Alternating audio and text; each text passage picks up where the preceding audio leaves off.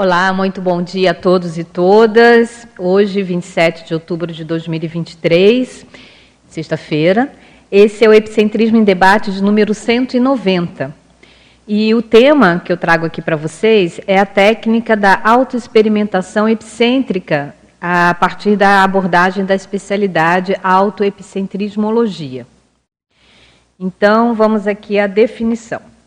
A técnica da autoexperimentação epicêntrica é a vivência experimental do epicentrismo consciencial pelo participante de dinâmica parapsíquica. Epicom, aqui eu acho que no paper ficou Epicom aluno na definição, mas a equipe de revisão nos sugeriu Epicom experimentador. Eu achei muito mais pertinente, então é, consertem aí, por favor. Acabou que eu não, acho que eu não, não acrescentei aqui na definição. Então, esse é, fica aí com experimentador, homem ou mulher, de, mediante a formação de campo bioenergético específico e condução de trabalho interassistencial grupal por meio do emprego autolúcido das energias conscienciais.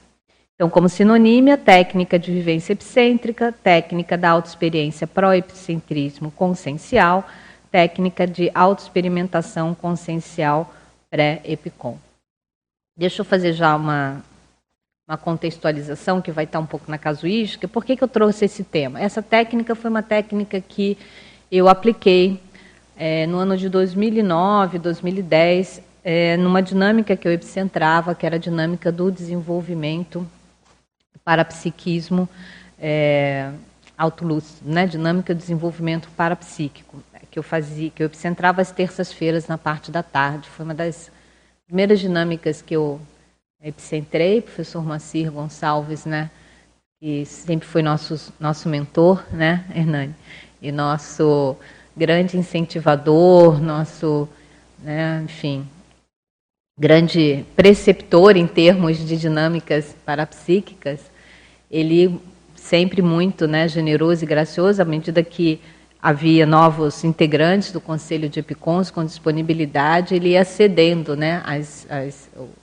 o epicentrismo, a coordenação das dinâmicas daqui, das quais ele atuava à época. E ele tinha muitas dinâmicas. Né? Ele começou esse trabalho e foi criando vários grupos. E aí eu é, me, me, disponibilizei para epicentrar essa dinâmica de terça-feira, né, à tarde. E depois de um tempo, isso foi, acho que foi em 2006 ou 2007, já a partir de 2009, é, eu comecei a aplicar essa técnica com o objetivo de oportunizar os participantes. Nós tínhamos já um grupo fixo de pessoas à época, né, mais consistente, de oportunizar aos participantes experimentarem justamente essa função de epicentrar um trabalho é, para, de desenvolvimento parapsíquico no ambiente que eu considero um ambiente experimental, um ambiente laboratorial, que é das dinâmicas parapsíquicas. Tá? Então, eu apliquei essa técnica, houve resultados, eu publiquei um primeiro artigo à época, vocês vão ver aqui na, na casuística, né? É, com os resultados da técnica. Né? Alguns participantes chegaram, inclusive, a publicar também os seus trabalhos a partir da experimentação pela qual eles passaram, né? que eles vivenciaram. E eu estou trazendo isso agora, praticamente 13 anos depois, né? porque eu vou reaplicar essa técnica. Tem uma dinâmica é, agora da paradireitologia, já desde 2009 também. E é, no próximo ano nós vamos reaplicar essa técnica dentro do grupo da dinâmica é, da, da paradireitologia. Né? E aí eu já vou trazer também outros questionários, eu vou aprimorar minha pesquisa e vamos ver como é que, né, quais são os resultados, né, quais são as, as novas é, experiências que surgem a partir da aplicação da técnica.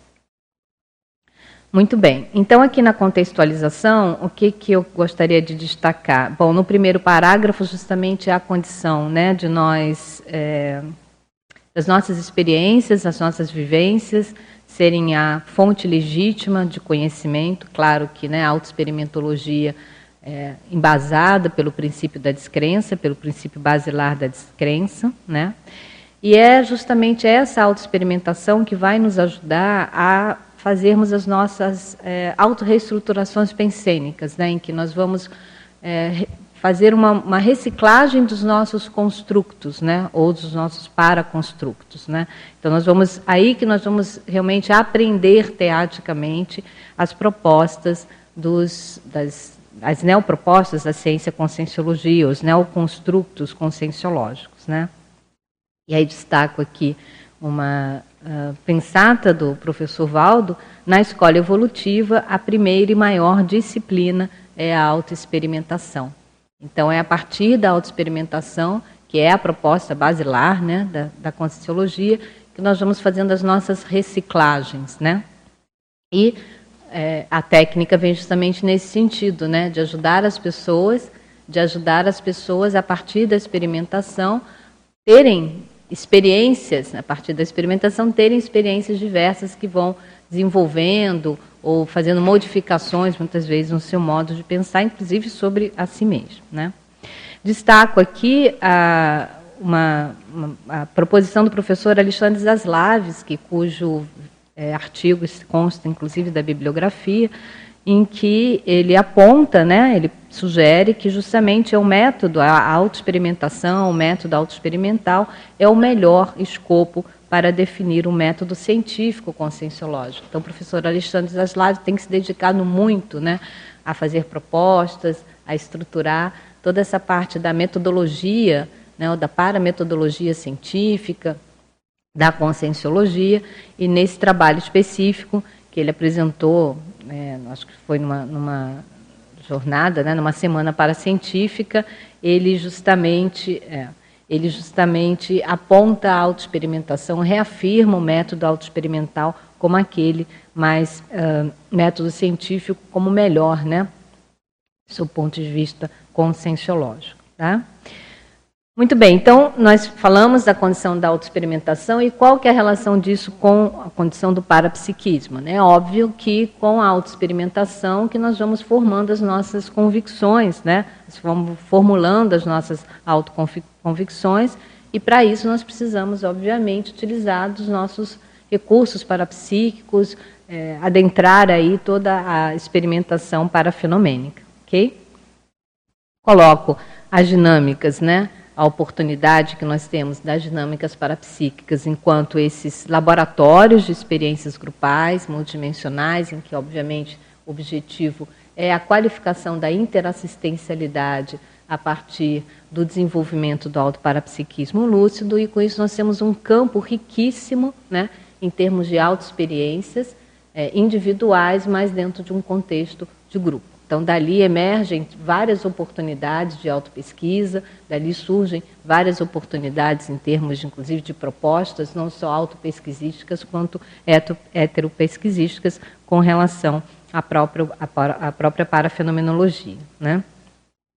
E também é a partir da assiduidade, vamos colocar assim, né, nas dinâmicas parapsíquicas, a partir do empenho, né, da, nas dinâmicas parapsíquicas que se criam grandes oportunidades para que os atributos relacionados ao desenvolvimento do epicentrismo consciencial, e aí são vários né, esses atributos, mas essa, digamos assim, esse, esse, esse, trabalho interno né, que nós fazemos a partir das dinâmicas, por exemplo, não só a partir das dinâmicas, mas ali nós temos um, uma grande oportunidade, ou grandes oportunidades, para que haja essa autocapacitação sob o ponto de vista do epicentrismo consciencial, seja em termos energéticos, seja em termos parapsíquicos, seja em termos pensênicos, né, seja em termos cosmoéticos, enfim, ali nós vamos tendo oportunidades para que as nossas habilidades né, parapsíquicas, eu até tenho um verbete chamado de chave epicentrismológica, né, as nossas, nossos conhecimentos, nossas competências, sob o ponto de vista do desenvolvimento parapsíquico, que nos leva a gradativamente assumir a nossa, termos a assunção do nosso autoparapsiquismo, as dinâmicas parapsíquicas é, são, no meu modo de ver, né, um, um, uma oportunidade muito grande. Nesse verbete, auto, nesse parágrafo autoconsciência, é, eu faço menção a um artigo do professor Júlio Almeida, muito interessante, que é, chama Autoconsciência do Epicentrismo Consciencial. Eu vejo que vem muito ao encontro disso, né? do quanto que cada um de nós temos essa autoconsciência, quanto cada um de nós é, exercemos isso no nosso dia a dia, sempre levando em conta essa proposta trazida pelo professor Hernande Leite, que está no, no, parágrafo anterior, de que é a partir da operosidade, a partir do que se faz, né? a partir dos efeitos, a partir dos resultados dos feitos interassistenciais né? da consciência, que essa qualificação epicêntrica ou epicentrismológica ela vai se firmando. Né? Não é em função de títulos, não é em função de, né, da pessoa só estar em um grupo né, ou integrar, por exemplo, o Conselho de Epicons. Né? Então, é, isso é, é, é, corrente aqui no Epicentrismo em Debate. Né? Vários colegas sempre frisam isso. Né? E a ideia justamente aqui, né, Hernani, desse, desse fórum, é que a gente possa ir debatendo, e vocês trazendo questões, e nós aqui trazemos, trazendo a nossa experiência, para que cada vez mais os indivíduos, os, os voluntários, os intermissivistas, assumam a sua condição, é, assumam o seu epicentrismo, né? assumam a sua liderança interassistencial, assumam a sua liderança de desassédio, assumam a sua liderança de harmonização, de pacificação, de integração, né? É, que, a partir das vivências cotidianas. Né? Tá bem? E aí, na, a partir da página 2, nós falamos aqui, eu trago aqui a casuística, explico as, as, a técnica, né? Como que ela foi desenvolvida em sete etapas. Então, é, cada participante criava, elaborava, né? Partir da sua criatividade, uma técnica energética para ser aplicada, né? sabendo que a pessoa ela ia epicentrar essa técnica, certo?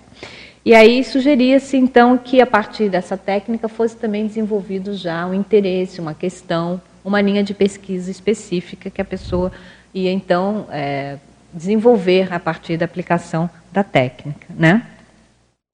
E aí cada é, Epicom experimentador aplicou a técnica uma única vez para que a gente pudesse fazer ajustes, para que houvesse feedback, né? para que eu mesmo fosse né, dando ali, fazendo algumas sugestões, orientações que sejam. Né? E cada um, então, apresentou por escrito os objetivos da técnica, juntamente com a hipótese de pesquisa que estava pensando em pesquisar a partir da aplicação da técnica. Muito bem. Depois, então, de passado essa primeira vez né, que a pessoa aplicaria a técnica, ela então ficaria responsável por conduzir os trabalhos da dinâmica parapsíquica, por coordenar os trabalhos da dinâmica parapsíquica na condição de com experimentador por oito semanas consecutivas, que seria justamente o período em que ela teria para fazer a aplicação da sua técnica, coletar os dados né, e experimentar justamente a condição de epicentrar uma dinâmica. Né? Obviamente, eu estava próximo, eu estava presente, né? E não só aplicava a técnica, mas aí a pessoa fazia toda a dinâmica. Trabalho de mobilização básica das energias, aplicava a técnica e depois conduzia os debates, né? É, e eu também, é, digamos assim, poderia, enquanto EPICOM, poderia participar, da, né, a, a, a critério ali do EPICOM experimentador, poderia ter algum papel na instalação do campo, na participação das dinâmicas, no suporte ao debate. Mas estava sempre próximo ali, né, fazendo justamente os, os, os enfim, se, se necessário, né, as, as observações, né, as, as sugestões necessárias.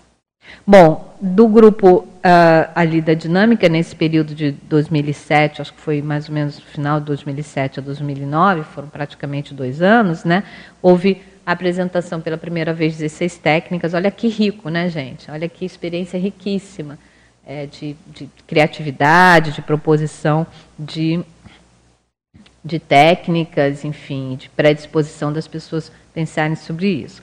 Mas depois desses 16, 10 deram continuidade ao experimento, tá certo?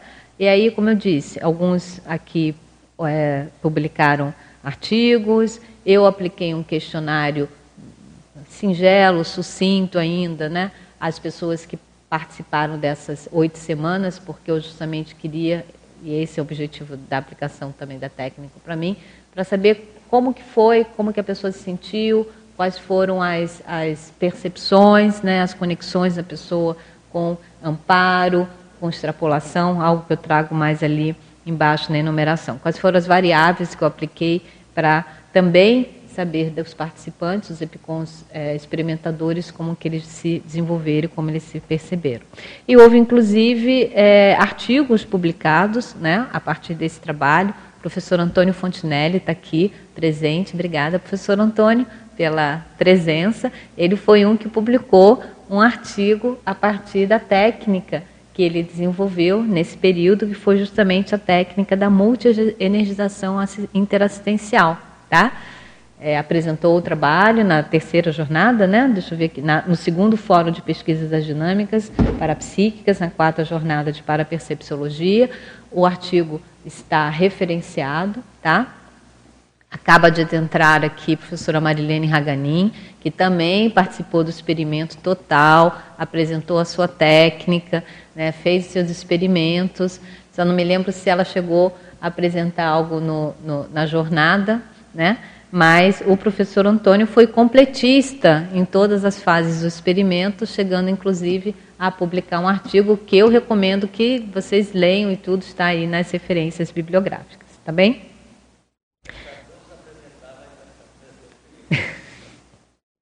É, a ideia é que pelo menos se incentivasse, não sei se você quer pegar o microfone aí, Antônio, a ideia é que fosse incentivado todas essas, essas fases, né, da, da, da proposição, da, da, da aplicação, da, da pesquisa e aí da apresentação dos trabalhos.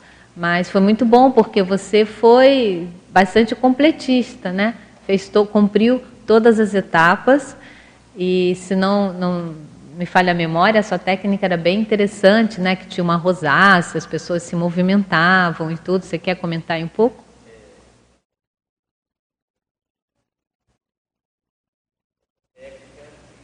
inédita, porque ninguém conhecia direito, né? Foi uma movimentação que eu nem me lembro como foi, movimentação de cadeiras, né? Sei que todos tinham, a, cada rodada que dava, fez, o, fez seus próprios relatos, né? E aquele relato foi assim, aquele, todos aqueles relatos foram úteis para a elaboração eh, de, do, do, do, trabalho em si. Uhum. Teve alguns que foram excluídos, porque não, não diziam muita coisa com coisa, mas foi assim. Porque toda pesquisa tem, tem os que sobram para um lado e que sobram para o outro. Né? Às vezes está no excesso, às vezes está na, no, mais na, na ausência. Né? Mas foi muito bom, foi bem interessante.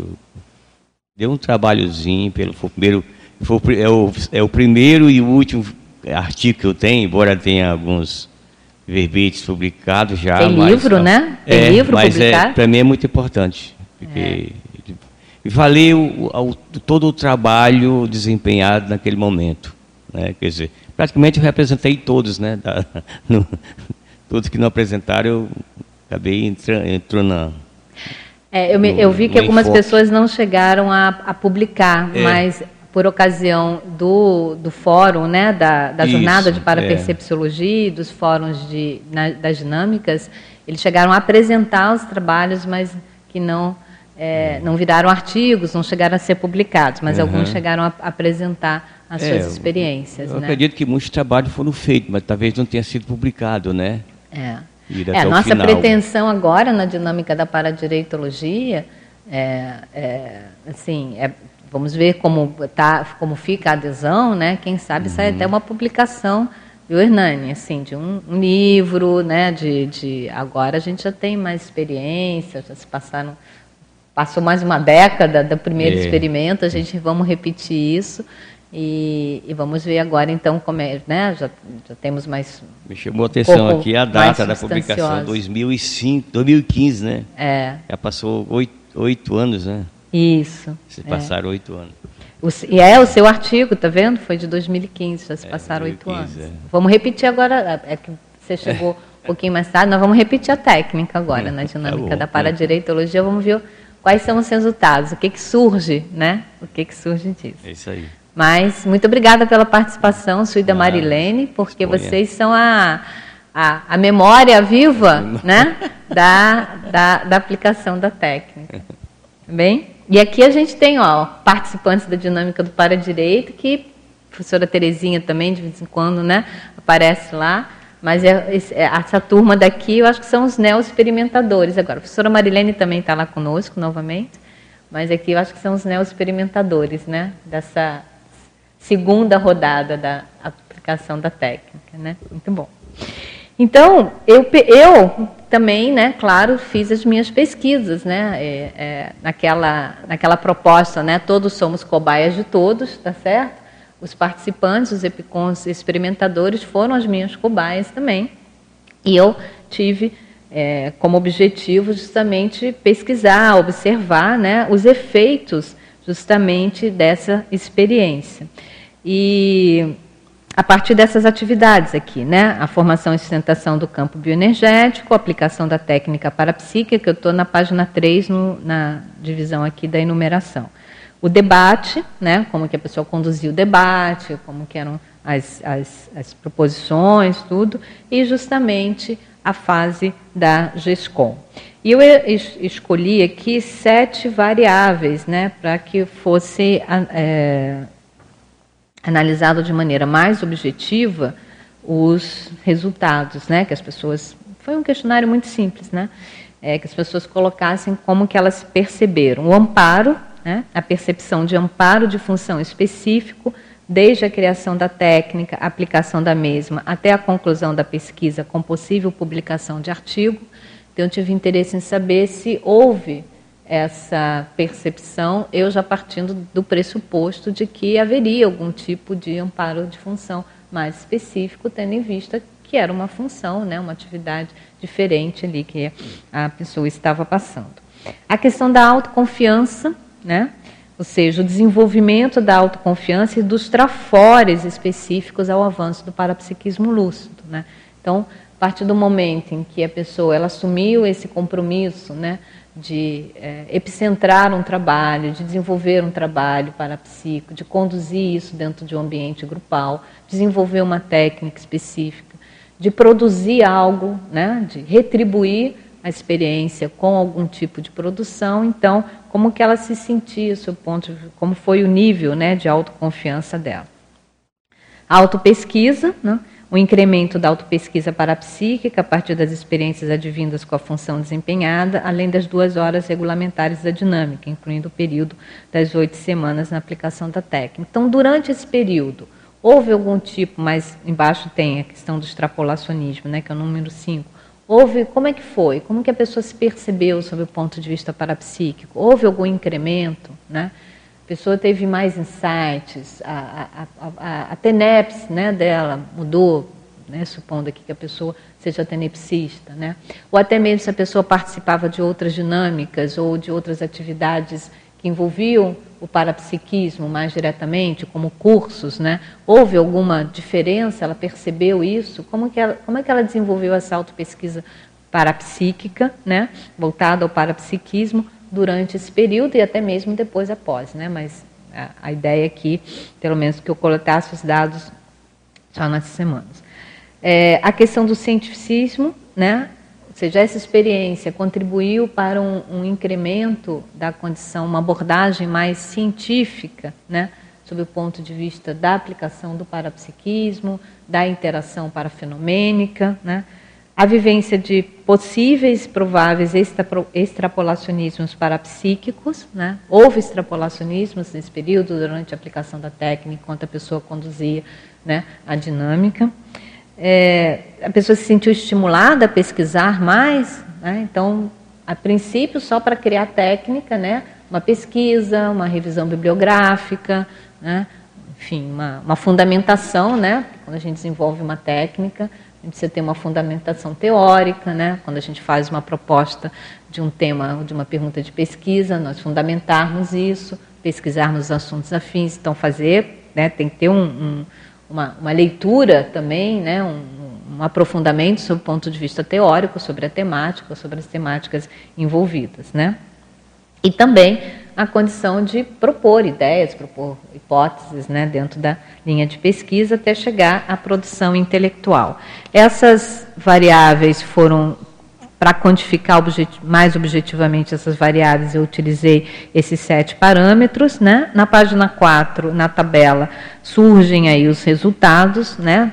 das 10 pessoas, não foi um grupo muito grande, mas dentro do universo é, de, de, experimentadores, né? 100% dos experimentadores que cumpriram ali a, a, a todas as fases responderam um questionário. E é, fazendo uma compilação dos, dos, das respostas, né, dentro dessa linha do muito bom, ótimo e excelente, na parágrafo aqui do positivo, na página 4, a gente tem uma amostra, né, um resultado de que autoconfiança, os trafores, houve, foi talvez o item mais uh, pontuado, o cientificismo conscienciológico, a produção intelectual, depois na sequência o amparo, a autopesquisa parapsíquica, a pesquisa conscienciológica, e é interessante porque a condição do extrapolacionismo parapsíquico é, foi o menos pontuado né? nesse sentido da autopercepção enquanto muito bom, ótimo ou excelente. Né? Então, para a próxima agora edição, nós vamos é, aprimorar aí esse, esse questionário, esse instrumento de pesquisa que eu vou aplicar para poder esmiuçar melhor e ter uma acurácia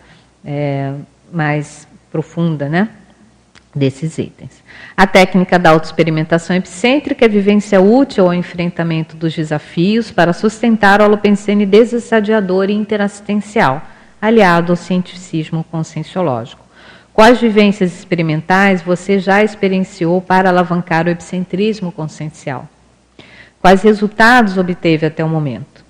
Reconhece as oportunidades de autoexperimentação epicêntrica propiciadas em ambiente das dinâmicas parapsíquicas, né? dependente de aplicação aí da, da, técnica, mas os participantes das dinâmicas parapsíquicas, o quanto se, aproveita né, oportunidade no sentido de desenvolvendo a sua, ou fazendo autoexperimentações epicêntricas. A bibliografia, então, traz dez referências, é, o, o, os dados mais completos de, que estão aqui no paper estão no meu artigo, tá? que eu publiquei, que está é, no item 3, técnica da autoexperimentação epicêntrica. Então, ali eu trago os gráficos, trago mais informações. Esse paper é um extrato, e como eu disse no início, a ideia de é, retomar esse assunto agora, nesse momento, é porque nós temos a. Nós vamos reaplicar a técnica na dinâmica agora da paradireitologia no próximo ano, e aí Vai ser muito bom ter feedback de vocês, até porque eu já estou coletando dados aqui para ver como é que eu vou né, implementar essa técnica nessa segunda edição. Acho que agora é com você, né, Hernani?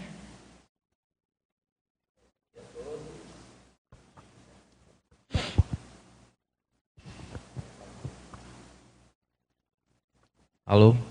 Tá saindo aí? Tá. É, bom dia a todos.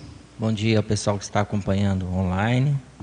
Nós estamos aqui monitorando as perguntas, lembrando a todos que para quem está acompanhando online, você pode enviar suas perguntas, tanto para quem está no site do Tertuliário, pode é, preencher o formulário lá e enviar diretamente a pergunta, que vai cair no nosso e-mail aqui. E para quem está lá também no YouTube, pode se manifestar no chat. Coloque sempre o seu nome e a cidade de onde você está, e a gente também pode apresentar suas perguntas, participações aqui. Tá? Nós, e para os presentes aqui também, fiquem à vontade para perguntar a qualquer momento. É, Cristina, eu vou apresentar aqui uma primeira pergunta, tá? Uhum. Que é do nosso amigo Eduardo Dori, e é justamente sobre esse último tópico que você falou aqui. Tá? Bom dia, de Curitiba, professora Cristina, com agradecimento por nos trazer essa técnica ampliadora do nosso autoepicentrismo nas participações em dinâmicas parapsíquicas. Aqui em Curitiba temos a DIP, que é aquela dinâmica né, da paracirurgia, uma vez por mês. É, no primeiro item, agora é a pergunta, no primeiro item da página 3, grupo, né, na linhas 2 e 3.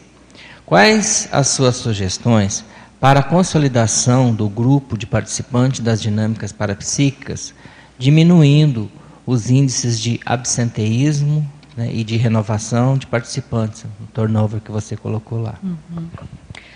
Olha, Eduardo, eu, eu penso que é bem importante que a pessoa, o participante da dinâmica parapsíquica, que eu vou falar pela minha experiência, porque antes de assumir né, o epicentrismo, de dinâmica, eu participei de várias dinâmicas. E depois que eu, que eu uh, assumi o epicentrismo, né, enfim, é, eu, eu continuei participando de dinâmica, inclusive na condição de participante, não necessariamente de EPICOM. Então, assim, sob o ponto de vista individual, eu penso que cada pessoa precisa refletir por que, que ela está fazendo esse trabalho. O que, que ela espera com isso?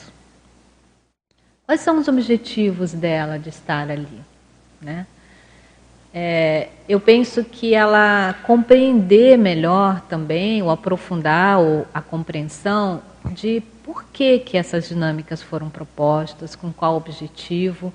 E aí é, tem a, a, o, o, livro do professor é, Moacir Gonçalves, junto com a professora Rosemary Salles, que é o, o, primeiro ponto de partida, e os vários outros relatos escritos, até aqui mesmo os papers do Epicentrismo em Debate, e a pessoa ela entender o propósito desse trabalho. Né? Claro que tem um objetivo é, pessoal de cada um que participa, como eu coloquei aqui, né? eu vejo que é um grande laboratório, é um grande ambiente, uma grande oportunidade de experiências parafenomênicas, com o objetivo primordial do desenvolvimento da interassistencialidade. Eu sempre coloco isso. Né? Então, o participante ali, inclusive, eu vou falar por mim, o próprio EPICOM, na minha experiência, é ali a partir da assiduidade, do continuismo, da constância naquele trabalho, né, que nós temos a oportunidade de irmos aprofundando a nossa cognição com relação ao maximecanismo interassistencial. Né? É lógico que não é o único recurso, mas as dinâmicas, ela tem uma característica que é justamente essa constância. Então você mesmo falou, olha, uma vez por mês você tem aquele compromisso, as pessoas têm a oportunidade de se comprometerem em um encontro em que ali é formado um campo de interassistência a partir de um epicentro, né? E algo acontece ali sob o ponto de vista da interassistencialidade mais avançada. Então acho que quando a pessoa ela compreende e ela ela não só compreende, mas ela se dá a oportunidade de conhecer isso a partir das vivências dela, né, eu vejo que, pelo menos, esse poderia ser um grande elemento motivador para que a pessoa ela mantivesse, as suas, mantivesse a sua participação de maneira mais constante nesse trabalho. Né? Então, a gente sabe que, é, por exemplo, todo tenepsista sabe disso, né? é, a, a constância que nós mantemos da nossa participação sob o ponto de vista de disponibilidade interassistencial é o que vai angariando pouco a pouco a confiança e a presença dos amparadores para que esse trabalho de interassistência, que parte da motivação da consim, né, do parapsíquico lúcido, se expanda. Né? Então veja, é, tem aquela máxima, né? É preferível você fazer 5% mais constante do que você ter picos, né? Arrobos né? de produção ou de disponibilidade de uma maneira mais inconstante. Né? E é até interessante porque, veja, é, por hipótese, né, a vivência nessa dimensão intrafísica mais densa e a experiência de uma vida intrafísica em um corpo físico em que restringe né, a nossa lucidez, né? a hipótese que a gente traz é essa, né? está tudo muito mais restrito. Né? Aqui é justamente para que a gente consiga, sob o ponto de vista consciencial e pensênico, essa estabilidade de manifestação. Né? Então, só veja, esse propósito da estabilidade, da constância, do continuismo, né, do devagar e sempre, me parece que é um grande desafio que a própria realidade da vida intrafísica nos, nos oferece. Né? Nos, nos, nos, esse desafio de nós sermos mais é, constantes mesmo, né? Quer ajudar aí, Hernani, nas é. palavras, é, vocês aí? Concordo, né? é isso mesmo. Né? Penso que essa regularidade é fundamental. Essa regularidade, né? É. Então, como que eu vou te responder isso? Acho que isso é uma, é uma é a sua pergunta, né? É, agradeço aí a sua pergunta, a sua participação, Eduardo. Inclusive, você é um exemplo de constância em participação nas atividades que nós fazemos. Olha a importância seu, da sua participação constante. Eu sempre vejo perguntas suas em praticamente todas as atividades que nós fazemos aqui no Tertuliário. Né? Não sei se você está nos acompanhando online, mas pelo menos você lê os, lê os textos, você envia as perguntas, né? seja no Epicentrismo em Debate, nas tertúlias, no Círculo Mental Somático, no Areópago. Então, olha só, você é um exemplo vivo disso, desse nível de constância, de participação constante no trabalho. Então, como que aumenta, né? como que se observa essa estabilidade? Isso quem faz são as pessoas que participam. Né? E a partir do momento em que se abre essa oportunidade de participação e a partir do momento que as pessoas elas é, elas se dão conta, né, de que existe essa oportunidade, que é válida essa oportunidade, me parece razoável que as pessoas se estabilizem num determinado grupo. Porque a estabilização do número de pessoas ou das pessoas em si tem um efeito no trabalho do incremento do campo parapsíquico que é formado, do campo bioenergético que é formado. Quando tem muita é, variedade de pessoas diferentes, não que isso não possa acontecer, mas tem gente, entra gente, sai gente, entra gente, sai gente, a, a, a formação daquele campo ele é mais instável, ele tende a ser mais instável mais variedade, mais né, variabilidade em termos energéticos, em termos pensênicos, em termos de propósitos. Né? A partir do momento em que a pessoa ela vai mantendo a sua participação mais constante, o grupo vai ficando mais estável, né? a tendência é haver já uma homogeneização, não uma homogeneização no sentido, mas uma, uma organização, né? uma estabilidade maior, e aí há mais oportunidades do trabalho do desassédio intraconsciencial e da interassistência ser mais aprofundado. Não sei o que vocês acham, vocês aí que participam de dinâmica há bastante tempo também, né, são bastante veteranos, é, podem dar os seus relatos. Né? Quer complementar com algo mais, Hernani? É, acho que é isso mesmo. Eu observo isso também nas dinâmicas que a gente faz. Né, e isso faz toda a diferença. A pessoa, quando ela consegue fazer essa manutenção, essa regularidade, ela evolui muito mais depressa. É. E é uma coisa que às vezes a pessoa não se dá conta, tanto que ela está progredindo. Mas a gente vê claramente, aquela pessoa que é regular, depois de um tempo, alguma coisa vai mudar, não tem como, ela vai melhorar em alguma coisa. Né? Então, essa repetição, devagar e sempre, é fundamental. E a gente vê, acho que em tudo aqui na Conscienciologia é assim. É. Na vida, As né? pessoas que são frequentes, que são regulares, e são persistentes naquilo que elas estão fazendo, com o tempo elas começam a melhorar, começam a dar resultado, começa a aparecer, não tem, não tem segredo, né? É isso. É, só complementando que eu também percebo, a gente percebe em grupo, né? Participando da dinâmica do para-direito, por exemplo, é interessante que quando vem uma, uma pessoa nova o campo se forma completamente diferente e quando nós estamos é, naquele grupo que está sempre participando, o nível de aprofundamento é outro. A gente reconhece esse aprofundamento. Então, assim, é bem interessante essa. Esse é o motivo que a gente tem algumas dinâmicas em que o grupo é fixo. É fixo. Eu trabalho em duas dinâmicas com um grupo fixo uhum. e uma que é variável. É. A gente percebe claramente a diferença. Uhum. A diferença. É, quando nós fomos se aplicar essa técnica na dinâmica da paradireitologia, eu já avisei pessoal, o grupo vai ficar fixo, né? Porque não tem como né, nós trazemos mais pessoas, mas o grupo vai, vai, vai fechado é claro durante o tempo do experimento. Mesmo no grupo fixo, às vezes tem alguma variação, tem, é, uma participação claro, é. de algum e tal, uhum. mas aquele grupo é, regular está sempre lá. Então é. isso aqui aumenta a força, aumenta o, o holopensene da dinâmica. Uhum. E as pessoas têm mais resultado. É. Elas vão melhorando com o tempo. Né? É. Eu acho que a questão da formação do EPICOM é isso aí, é regularidade. Se for querer ver uma, um, o que, que é o que mais determina para a pessoa avançar nisso, é isso. É. Começando pela TENEPS, que é diária, e a pessoa insistir, insistir, insistir, ela vai chegar lá. É. Né? É a questão dela cada vez mais ir sustentando, é. né, Hernani, um estado de homeostase, um estado de desassédio, que é a meta lá da, da autodesperticidade, né? É exatamente isso, é o nível de sustentabilidade. Eu, pelo menos, na minha experiência, eu vejo que uma das principais características do epicentrismo é a sustentabilidade. É. a sustentabilidade de no... estados rígidos, né?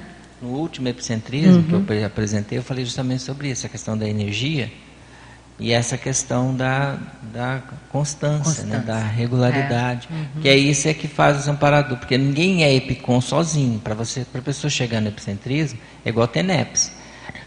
Se você só é tenepsista porque tem um amparador lá com você. Epicom é a mesma coisa.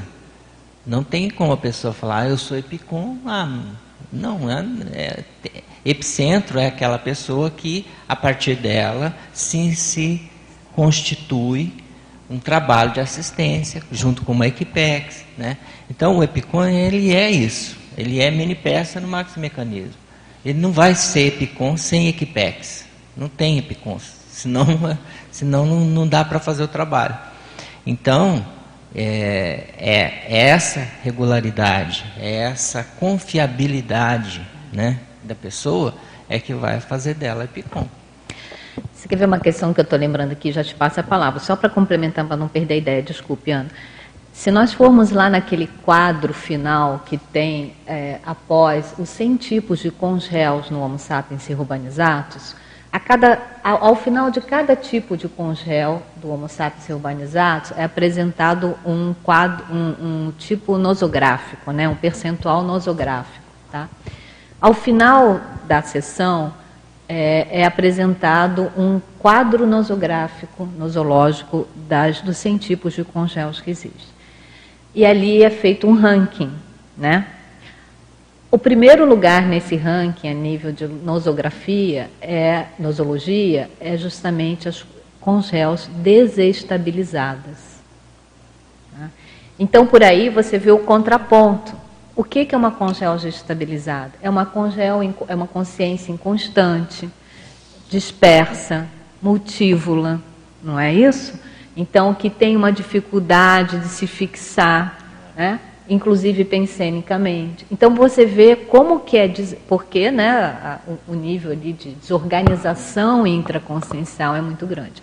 Então, aí por aí você vê a importância de nós intermissivistas, e aqui trazendo para a condição do epicentrismo, né, de nós cada vez mais irmos é, caminhando no sentido de contrapor essa desestabilização pensênica, característico desse momento de Rehubex, que, pelo menos dentro da proposta do Homo sapiens urbanizados, apresenta esse grupo de congéus.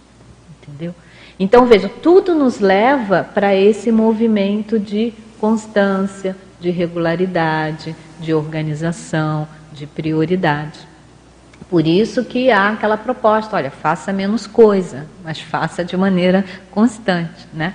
Daí o desafio da TENEPS, todo dia, né? de maneira constante. Então, todas, eu acho que a, a, própria questão né, dos movimentos de energia que são propostos. Então, você vê como está tudo muito convergente para que a gente atue de um modo mais assistencial né, e que a gente faça realmente um contraponto a esse holopensene da desestabilização pensênica. Tá? Ok? É, eu eu penso que o, o, que eu ia colocar você já, já resumiu aí bem, né? É algo que, embora óbvio, eu acho que às vezes vale a pena a gente colocar, e, e eu penso até que o Hernani poderia falar do que, que ele percebe em relação à dinâmica que, que é fechada e a, e a dinâmica que é aberta. Então, a Cris trouxe essa questão aí do, do desassédio em relação aos participantes assíduos, né?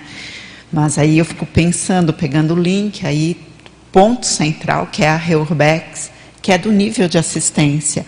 Se a gente tem essa demanda sempre com novos participantes, há esses participantes também trazem aí as suas demandas pessoais e todo esse atendimento e talvez o nível de trabalho em relação à interassistencialidade desses grupos que são advindos aí do processo da Reurbex fica muito mais debilitado.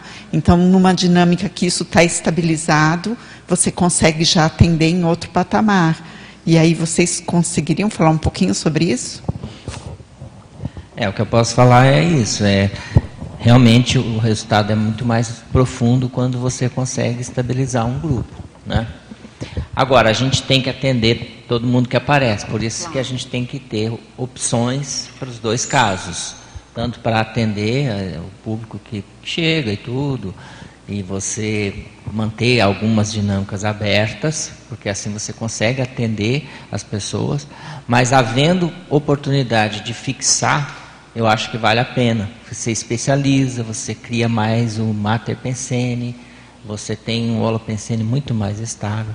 Por exemplo, a dinâmica da pangrafia, quando a gente começou, não tinha nada, não tinha holopensene. Depois de um ano, a gente percebeu que instalou um campo diferente. A gente falou, não, é, é é específico, só tem nessa dinâmica. Não tem outra. Aquele campo é daquele jeito. Depois de muito repetir, chegou uma hora que aquilo assentou, formou uma equipex, aquilo criou um holopensene. Então a gente vê que aquilo começa a ter uma, uma regularidade. Né? Lá na Dancinvex também é a mesma coisa. Né? Lá eu já entrei, já existia dinâmica, então já existia um holopensene bem formado. E aí e lá é, é muito regular, né? Porque basicamente agora que abriu para não voluntários, mas antes era só, era só voluntários. Então é um grupo grande e todos engajados no mesmo tema. Então isso potencializa muito. A né? força é muito maior, é. né? Então a gente vê que isso em termos de dinâmica é fundamental. E aí a questão é fazer experimento, né? Por isso que é a questão da experimentologia que a Cristina está falando aí, eu acho fundamental. A gente só se desenvolve a partir da experimentação. Mas experimento também, não adianta você faz um, ah, acabou. Que experimento é esse? Experimento tem que repetir. Você tem que fazer várias vezes para você começar a ver resultados. Você vai fazer uma pesquisa com um experimento só? Não adiantou nada. Né? Tem que ter repetição exaustiva, paciência, né? persistência para a gente chegar no resultado. É, posso complementar? Só ali. Uma coisa que eu percebi também, eu, eu era fixa numa dinâmica aqui no CIEC e também na, sou fixa na da Sinvex. E um dos pontos que eu acho que é principal ali também que atua junto é o reconhecimento do grupo enquanto equipe assistencial. Então, várias vezes, tanto na dinâmica do CIEC quanto na Sinvex, eu ia fazer acoplamento com alguém, ou eu olhava assim para todo mundo fazendo trabalho e falava assim: cara, olha que legal, essa galera, eu fiz curso intermissivo junto, estamos aqui atuando assistencialmente, vamos atuar durante muito tempo, ou esse aqui eu conheço do passado, olha como isso é bom, então vai formando um vínculo positivo de união do grupo, assim, que é bem positivo. Muito bom. É isso que você está trazendo, é bem interessante, né? porque passa a ter uma. A partir do momento que as pessoas estão ali com um objetivo em comum, que é um objetivo interassistencial, né, que extrapola o ego delas, né, é, e mesmo que as pessoas é, não tenham tantas afinidades naturais antes de se reunirem ali para aquele trabalho, esses vínculos mais harmônicos de afinidade, eles vão, eles vão se criando a partir desses objetivos em comum. Né? Aliás, me parece que essa também é uma, é uma grande e inteligente proposta de nós intermissivistas, né, nos reunirmos aqui na Cognópolis, né, considerando a hipótese que nós tivemos de paraprocedências diversas, tivemos experiências diversas, fazemos ou representamos grupos diferentes, né, eventualmente até com algum nível de antagonismo, né, ou, ou resultados, né, em vidas antagônicos de vida passada, ou seja, não de tanta afinidade, mas a partir do momento em que nós temos valores, propósitos, objetivos em comum, básicos, né, ali, que é justamente as propostas da, da, da conscienciologia, do paradigma consciencial, e nós nos engajarmos conjuntamente com objetivos que extrapolem só aquilo que nós vamos ganhar, né, que tenha o objetivo de ajudar os outros, nós nos engajarmos nisso junto, isso nos ajuda muito a criar esses laços, né? ou reforçar os laços, reconstruir né? É, relações, reconstruir esses laços, como diz a professora Malo, desatar os nós. Né? Então, nós vamos sendo os nós, nós, né? todos, desatando os nós, né? que muitas vezes foram criados aí ao longo da, da, do nosso percurso evolutivo. Então, isso que você está trazendo é muito interessante, sabe? É, é, é as, digamos assim, o fortalecimento ou desassédio, ou as recomposições interconscienciais que ocorrem a partir, muitas vezes silenciosas, mas que vão ali justamente, né, aquelas possíveis ou eventuais divergências sendo gradativamente também diluídas a partir de um trabalho conjunto dentro de uma equipe de interassistentes parapsíquicos, né? E aí começa a aparecer o autoepicentrismo das Exatamente. pessoas. Porque a pessoa começa a se mostrar ali. Naturalmente, ela vai recuperando cons, ela vai mostrando mais quem ela é. Ali a pouco você começa a ver já o epicentrismo da pessoa aflorar, né? ela começa contexto. a ter mais autoconfiança, é. né, Hernani? É. E aí ela começa a, atuar de acordo com os trafores dela, é. né? Ela começa a se posicionar melhor. E isso faz com que, mesmo com a questão do assédio, né, que existe, que está aí tudo, mas a pessoa ela vai angariando mais é, a presença mais constante do amparo próxima dela, em função da função interassistencial que ela está se propondo a fazer, né? Seja dentro da dinâmica, seja fora da dinâmica. Né? A dinâmica ali, eu sempre falo, é como se fosse um, um, um ambiente revelador da consciência, como se a pessoa ela adentrasse naquele líquido, né, que revela a fotografia, e a, ali emerge toda, pode emergir, né, mas é uma oportunidade de emergir o nível de consciencialidade da pessoa, e ela ir se desenvolvendo, ela descobrindo os talentos dela, a força dela, a capacidade dela, né, e, e começando a atuar com relação a isso. Né. Você vai fazer uma pergunta ou é... Você vai complementar, porque o, o, o, não, o Robson está na fila ali, eu não sei se. Não, Mas vamos lá, querido. Fala é, lá. Outra coisa que eu vejo também é que isso também apareceu bastante nas duas dinâmicas, que é um olhar de igualdade entre os participantes, independente de ser epicentro ou não. É, então, assim, claro que a gente sabe, né? O EPICOM, que está no campo, é o epicentro assistencial, em tese, muitas vezes ele tem mais é, visão de conjunto do campo, mas conforme você vai fixando a dinâmica, você vai perdendo um pouco isso e você considera que todo mundo tem uma opinião de, de se complementar ao campo e isso é muito importante para uma desmistificação do epicentro e também no processo de assumir.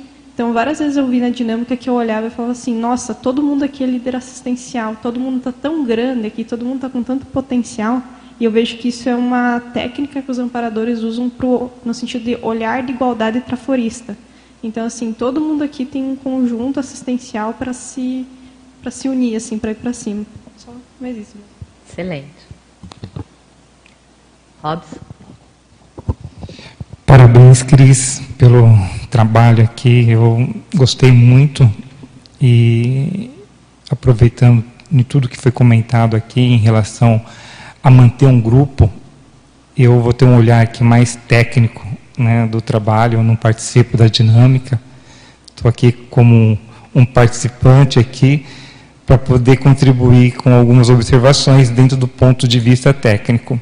Eu gostei muito, né, repito, e eu acho que a, a liderança dentro de um grupo para se manter uma pesquisa é muito importante. Não estou querendo é, aqui rasgar seda e ficar elogiando, mas é importante. E, e, e esse trabalho que você está trazendo nesse atual momento, e que já vem há anos, aí, desde a pandemia, de discu discutir metodologias científicas, tá? Eu estou fazendo parte do PAI, que, cujo tema é fazer científico conscienciológico. Então, eu, por isso que eu fico muito feliz né, de vir aqui e ver um trabalho que está trazendo é, tanto o método qualitativo quanto o quantitativo, né? Fazer para que eles criem um diálogo. E aí me chama muita atenção do item 4, né, do, do, da página 3, que é a qualificação do cientificismo conscienciológico em detrimento das abordagens místicas, religiosas e dogmáticas. Né? Então, isso é importante. A gente está mensurando quanto a pessoa está despreendendo dessas abordagens e se concentrando mais no ponto de vista técnico-científico. Né? Então, o, o teu trabalho ele, ele traz isso. E, como vocês falaram, manter grupos fechados para fazer testes, para fazer aplicar instrumentos de pesquisas não é fácil, que ao mesmo tempo, como o Hernani colocou, Hernani, é? Hernani colocou, tem que ter um outro grupo para atender outras demandas. É. Né? Mas, a gente nem usa grupo fechado, a gente usa grupo fixo. Fixo, fixo né? É, Mas é, ele acaba sendo adequado, é, é, ele acaba sendo fechado de uma certa forma. A, é, é, é, porque precisa fazer esse instrumento de pesquisa andar, né? Porque se, como você falou, manter uma assiduidade né, dos participantes não é fácil. Então, a partir de você que outros epicons, que outros né, líderes venham aqui e, e apresentem um trabalho parecido com o seu, ou melhor, para que você possa também é, ajudar a evoluir o trabalho. E o importante que você colocou, a replicabilidade, porque dentro do método científico, né, é super importante essa questão da replicabilidade, como esse estudo está evoluindo. Uhum. Tá? Dito isso, né, eu queria trazer dentro dessa qualificação, e eu fiz uma leitura lá dos seus dados, né, na, onde está a tabela, abaixo da tabela, você faz um, uma somatória de algumas variáveis. Né? E o que me chamou a atenção aí é uma leitura particular do Robson, entendeu? Não que foi isso.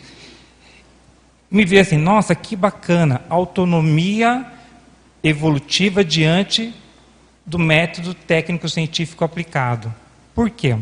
Se você for ver bem as variáveis de amparo, né, que envolve o, os parafenômenos, por até o extrapolacionismo aqui, os resultados foram menores que na questão da aplicação, da questão do, da autoconfiança, né, do Trafores, a, o a aplicação do cientificismo, cientificismo conscienciológico 80%, produção intelectual 70%.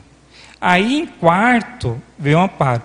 Lógico que a autopesquisa para psico ficou aqui também, de, do, do, do, item 4 para baixo.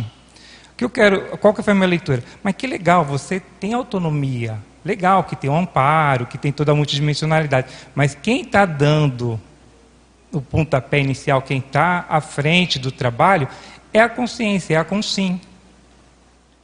Sem ficar dependendo de uma certa forma, se o amparo uhum. vai estar tá ali, que, como você falou, não estou querendo entrar no mérito da discussão. Lógico, dentro da proposta da Conscienciologia, para fazer um trabalho multidimensional, você tem que ter, em tese, uma equipex ali junto com você, um amparo de função. Uhum. Mas olha que bacana, Pô, eu, posso, eu posso fazer esse movimento. É. é eu, eu, eu, vi dentro desse, de, uhum. desses resultados, eu falei assim, que legal. Então, assim, a partir do exemplo do seu trabalho, e que sirva para os outros, olhando, não sei, se tiver esse olhar que uhum. eu estou tendo agora, que legal aqui, ó, eu tenho autoconfiança. Olha que bacana, com a minha autoconfiança eu posso aplicar, ajudar um grupo a uhum. se desenvolver métodos científicos. Uhum. Olha que legal. E eu vou aqui replicar produção intelectual, vou fortalecer uhum né, as metodologias, o ponto de vista técnico-científico da Conscienciologia. Eu, ia, eu poderia falar, ampliar, mas eu queria deixar essa reflexão né, com vocês uhum. para poder, de repente, fortalecer ou não o que eu estou trazendo aqui.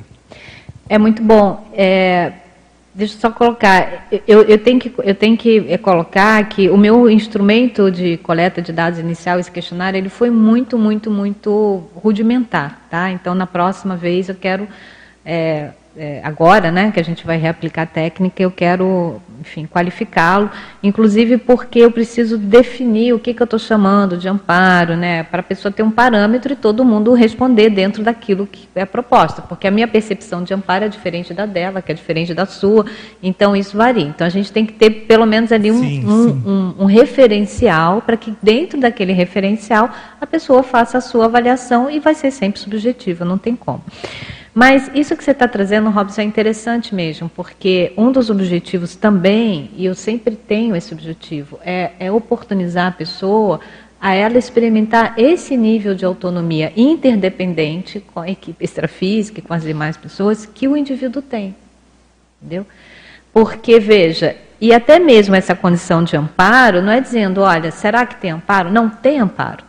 Qual que é o nível de percepção do amparo nessa questão? É, é isso que a gente está querendo saber, entendeu? Porque a partir do momento em que, né, quer dizer, a gente está aqui numa hipótese, a partir do momento em que a pessoa está se propondo a fazer algo assistencial, a gente tem que pressupor que existe algum nível de amparabilidade ali. Agora, como é que a pessoa percebe isso? Porque muitas vezes a gente sempre faz menção àquele capítulo do 200 teatro, a professora Marina Tomás já apresentou um paper aqui com relação a isso, das dificuldades recíprocas. Né? É, tem aquela condição né, do desperdício de amparador, né, ou, ou, ou, porque muitas vezes o amparo está presente, porque a intenção da pessoa é positiva, o momento é positivo, mas por algum motivo, e eu penso que um dos motivos é a ausência ou uma deficiência no sentido da autoconfiança da pessoa, entendeu? Tem uma dificuldade desse incremento, porque o amparador até onde eu entendo, né, e também pelo que está sendo proposto aqui pela literatura conscienciológica, tem até uma frase ótima: amparador não faz mordomia para ninguém, né? Amparador não vai mudar a pessoa, entendeu? O amparador não vai fazer pela pessoa. O amparador vai contribuir a partir do que a pessoa se apresenta, a partir do que a consciência se apresenta. Então, esse essa assunção do que nós temos de bom dentro de nós, né? Nós temos nossos trafares, nossos trafares, está tudo bem. Mas essa assunção do que nós temos de bom dentro de nós, o amparador vai atuar a partir disso, a partir dos nossos trafores, a partir do, no, do nosso lado positivo, até porque a gente precisa disso para poder né, fazer, melhorar aquilo que precisa ser melhorado, mas é a partir disso que os amparadores vão se conectar.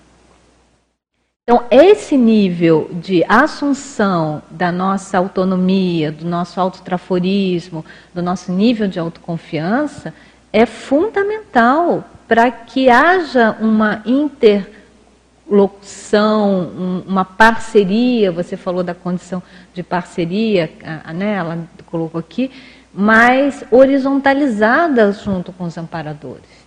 Entendeu?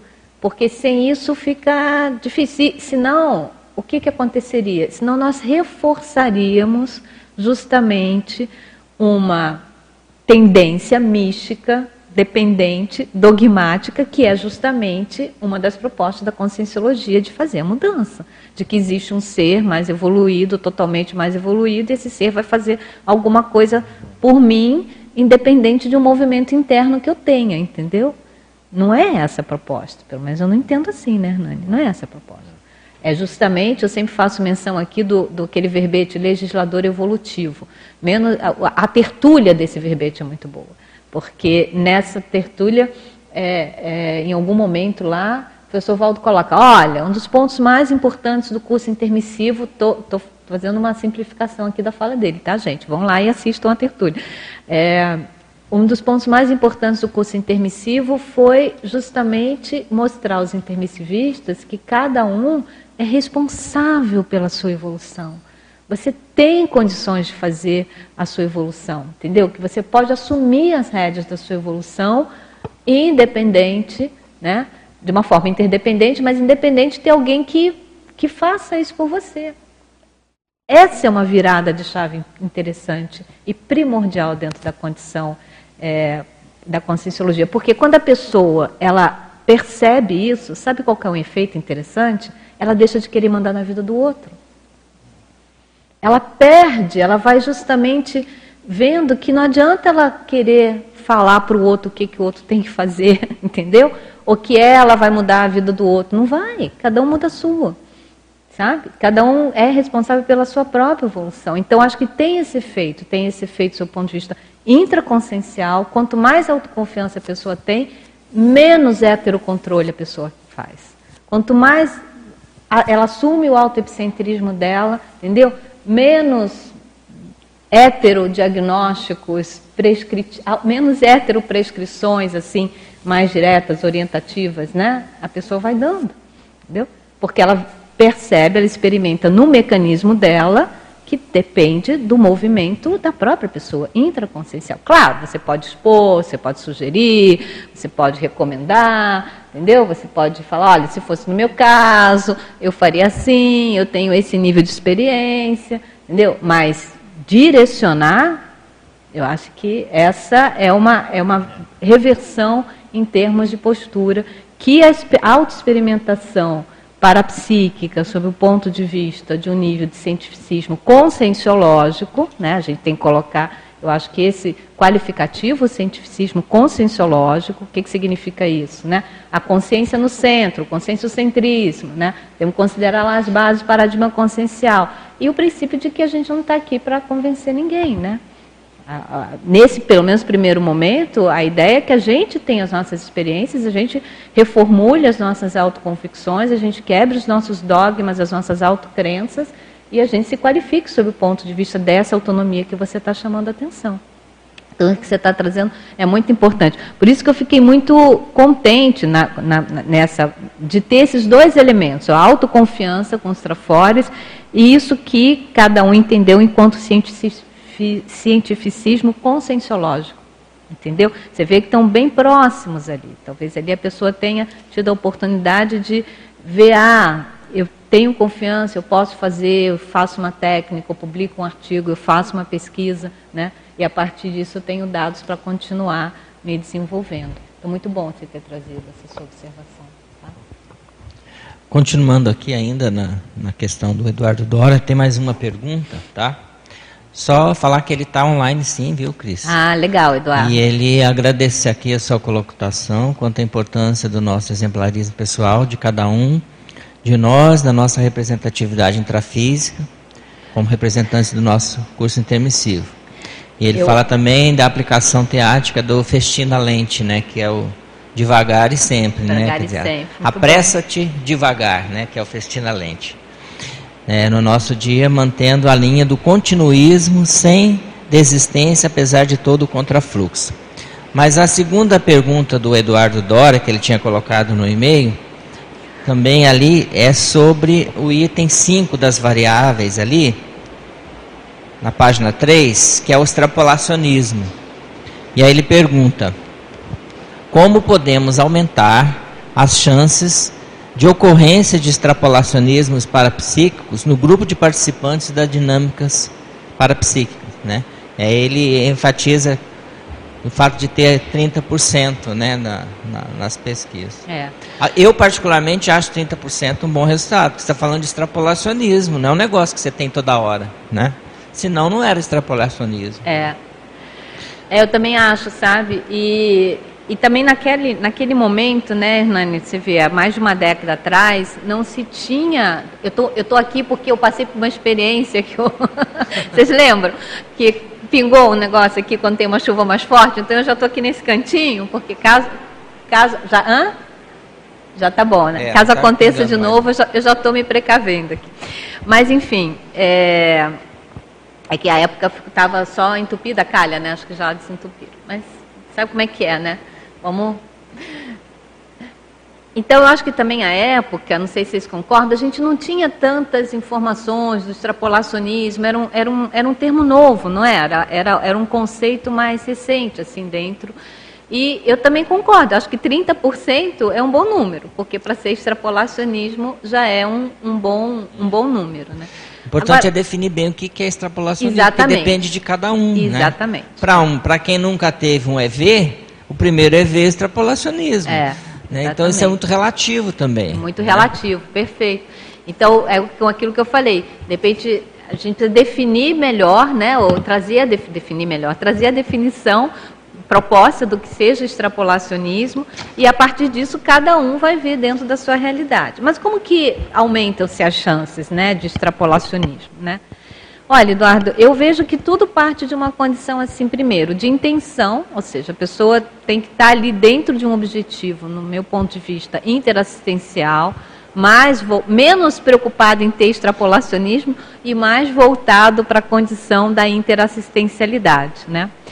E ela tem um senso de autoobservação mais acurada, porque veja bem, às vezes a sutileza dentro de uma determinada experiência parafenomênica é um super extrapolacionismo. Né?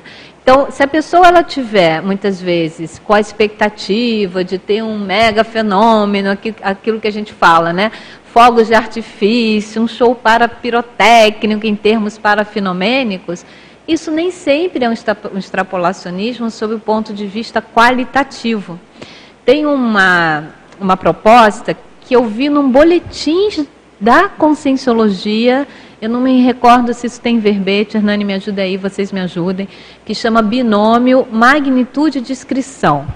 Nessa proposta, o professor Valdo coloca justamente essa, esse, esse nível de um, de um paradoxo, né? ou seja, os, os parafenômenos mais magnos, ou mais, digamos assim, qualitativamente né, é, profundos, são aqueles que acontecem de uma maneira mais discreta às vezes.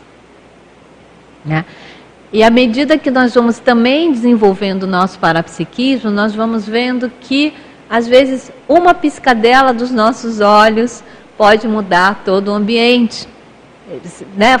Se vocês me entendem o que eu estou falando. Tá certo? Então, assim, não é a, a, a externalidade performática que caracteriza a magnitude qualitativa de um parafenômeno, tá?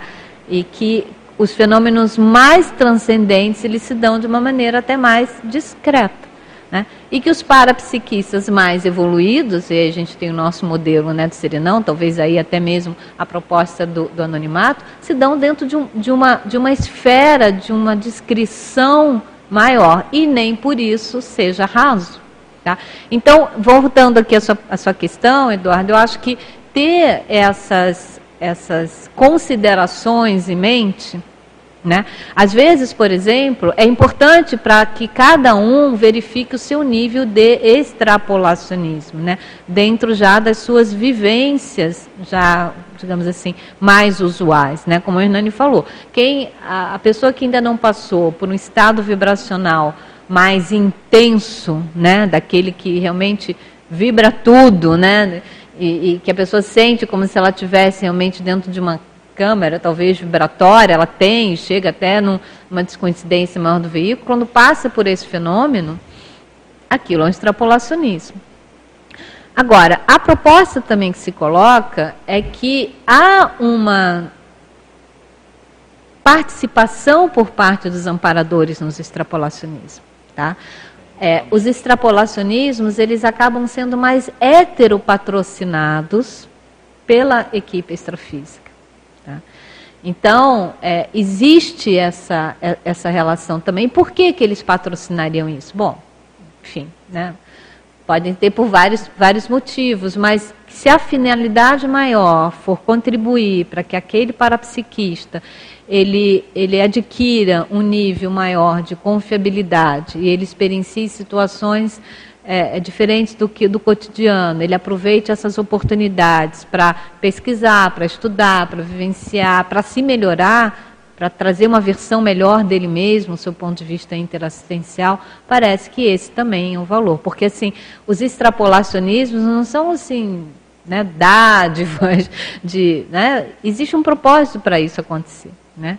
E a proposta que se apresenta é que isso seja, tenha um nível de hétero é, patrocínio. E vamos pensar aqui, raciocinar. Por que, que os amparadores patrocinariam algum nível de extrapolacionismo? Para justamente oportunizar a pessoa né, que passa por esse fenômeno a ser uma pessoa melhor e, e que essa vivência possa reverter em algum nível de retribuição ou contribuição do seu ponto de vista assistencial, em algum momento. Não sei, o que, que vocês acham aí?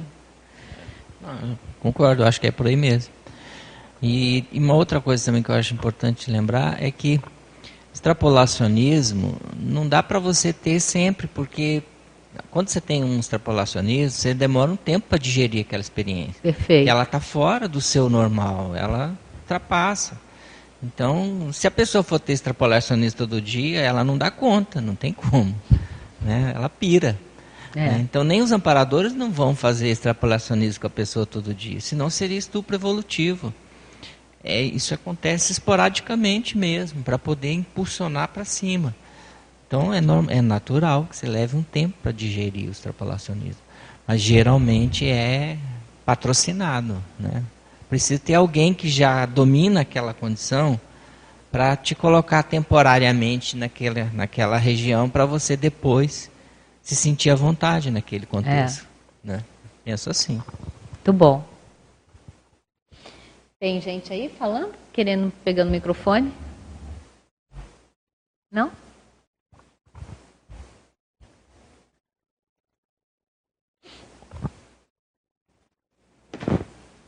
Não, eu só queria compartilhar essa questão do heteropatrocínio, né? Porque, por exemplo, eu achei interessante que você falou que depende, é muito relativo, né? O que, que é um extrapolacionismo. Porque, por exemplo, você participa da DIP, né? A Dinâmica Interassistencial de Paracirurgia, e ocorre um processo de paracirurgia.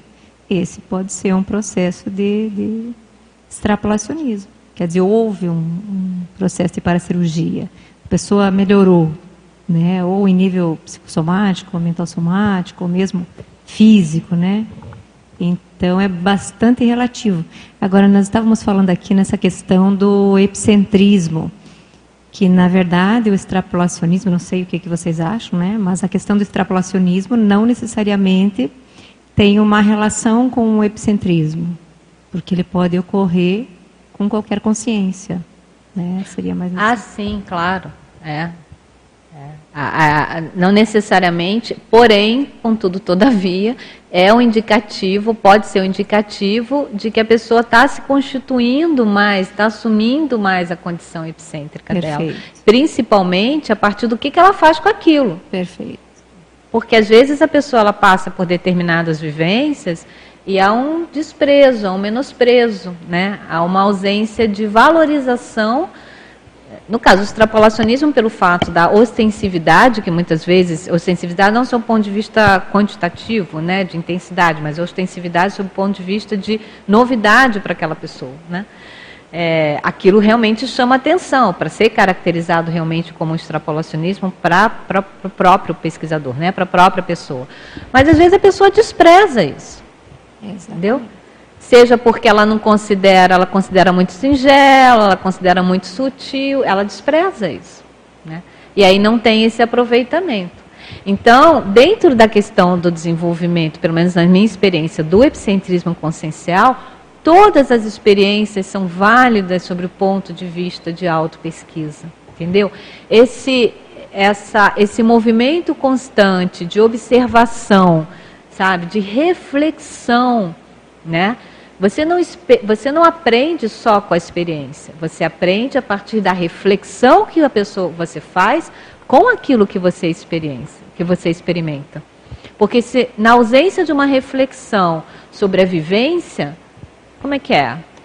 Né? Então, quando se fala aqui, ó, na, eu estou falando aqui da condição da autocognição, né? É, na página 1, no, item autocognição, no percurso da reciclagem existencial, cabe aos intermissimistas primeiros aprender os conceitos verponísticos propostos pela neociência a partir da conscienciologia, a partir da autodeterminação, autodedicação e autoexperimentação. Aqui tem um movimento autorreflexivo. Por que, que tem lá a proposta, gente, da técnica de cinco horas de autorreflexão? Então, não, não, é, não é só o ponto de experienciar. Faz parte do experimento, olha a diferença: experiência, experimento. Faz parte do experimento esse movimento reflexivo. A pessoa pensar, mas o que, que aconteceu? Como é que foi? Em qual contexto? Né? Como é que estavam as coisas? E a partir desta reflexão, extrair os dados. Né? Então, esse movimento é, dentro da autocapacitação epicêntrica, isso é importante. Por quê? Porque o indivíduo parapsiquista, ele passa a fazer as suas, ter as suas autoconvicções a partir da sua experimentação que compreende a vivência, a reflexão sobre aquilo que vivenciou e não ficar dependente do que os outros dizem essa capacidade de autorrefutação das próprias verdades, isso faz parte de uma autocapacitação epicêntrica, entendeu? Novamente, porque isso tem um efeito para o parapsiquista e isso tem um efeito na relação dele com os outros. porque ele vai compreender que todo mundo é capaz de refutar, inclusive, aquilo que ele está colocando, como a experiência dele. É, tem o verbete do professor Oswaldo Vernet, é, nessa linha, impossibilidade da, da, da, da transferência da autoexperiência, que é muito importante também, sabe? Você não pode querer é, transferir a sua experiência para uma outra pessoa e desejar que os resultados que você obteve sejam os mesmos que ela obteve, que ela vai obter, ou a partir daquilo que você tem da sua experiência, todos têm que vivenciar da mesma maneira, o resultado tem que ser assim para todos. Não, acho que não é, é, né, não, é, não é essa a proposta. Então, essa ideia né, da, da impossibilidade, da, da transferência ou intransferibilidade, é algo nesse sentido, né, da experiência pessoal, é muito importante da gente ter. Tá? E isso acho que faz parte da autocapacitação epicêntrica. Por isso que quando a pessoa é colocada na condição de experimenta faz parte né, do EPICOM experimentador, ele vai ter a oportunidade de ver em si como que ele reage. Olha, eu, isso no complementar a gente vê muito, né?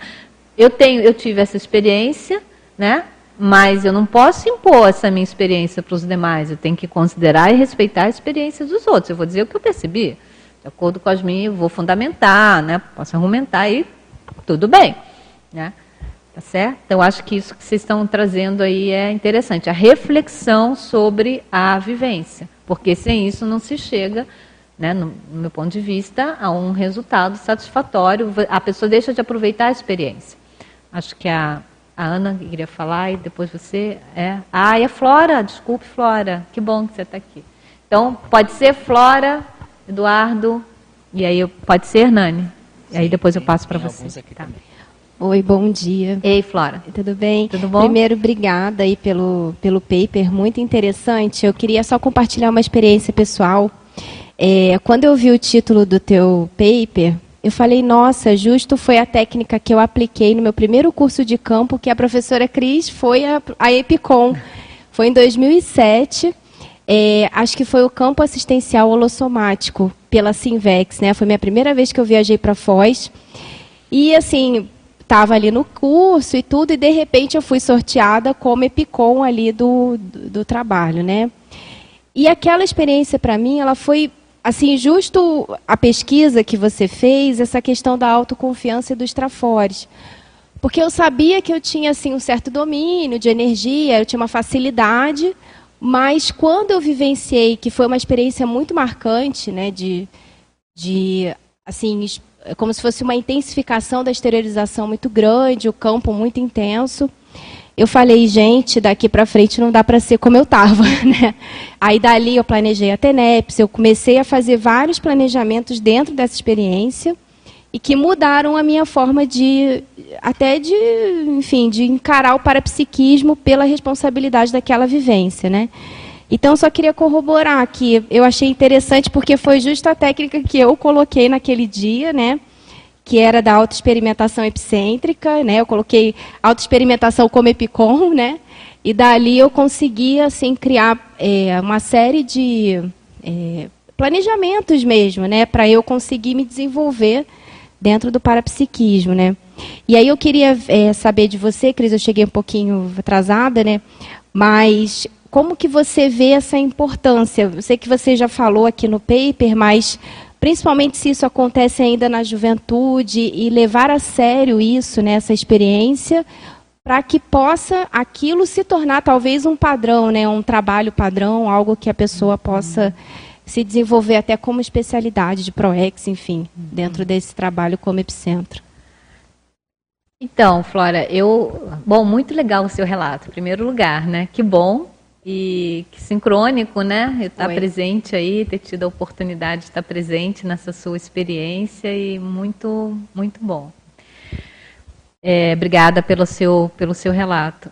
Então, eu vejo que, por exemplo, nos ambientes de dinâmica, como a gente estava falando antes, né, pela condição disso é, proporcionar uma regularidade, eu vejo muito importante que a pessoa ela se coloque nessa posição independente de, da técnica, independente da pessoa estar ali no comando, porque dentro do, de qualquer dinâmica, né, ali, é, vamos, vamos, focar na questão da dinâmica, a pessoa ela, ela tem um nível de epicentrismo ali do trabalho dela, né? Ela tem um nível de auto, ela tem que ter um nível de autossustentabilidade, de organização pensênica, né? De um certo autocontrole, o autodomínio daquilo que ela está pensenizando.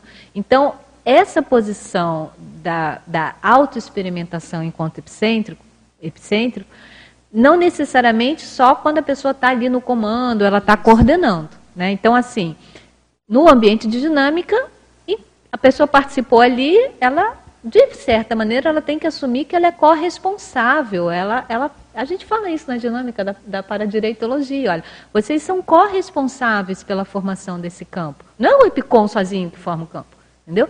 Todo mundo ali participa com as suas energias. Então, cada um assumindo essa, esse quinhão, né?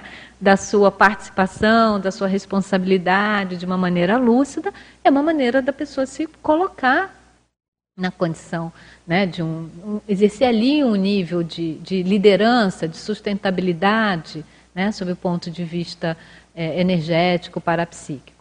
E no dia a dia da vida, né, você sabe, você, você participou aí de experiências de liderança, esteve à frente, sempre esteve à frente muito da condição é, de liderança dentro, por exemplo, é uma outra oportunidade do voluntariado conscienciológico, que até num outro paper eu até falei isso, que foi inclusive onde eu desenvolvi o meu parapsiquismo, foi através do meu trabalho de, de na, na, na, no voluntariado, que ali a pessoa ela é um epicentro.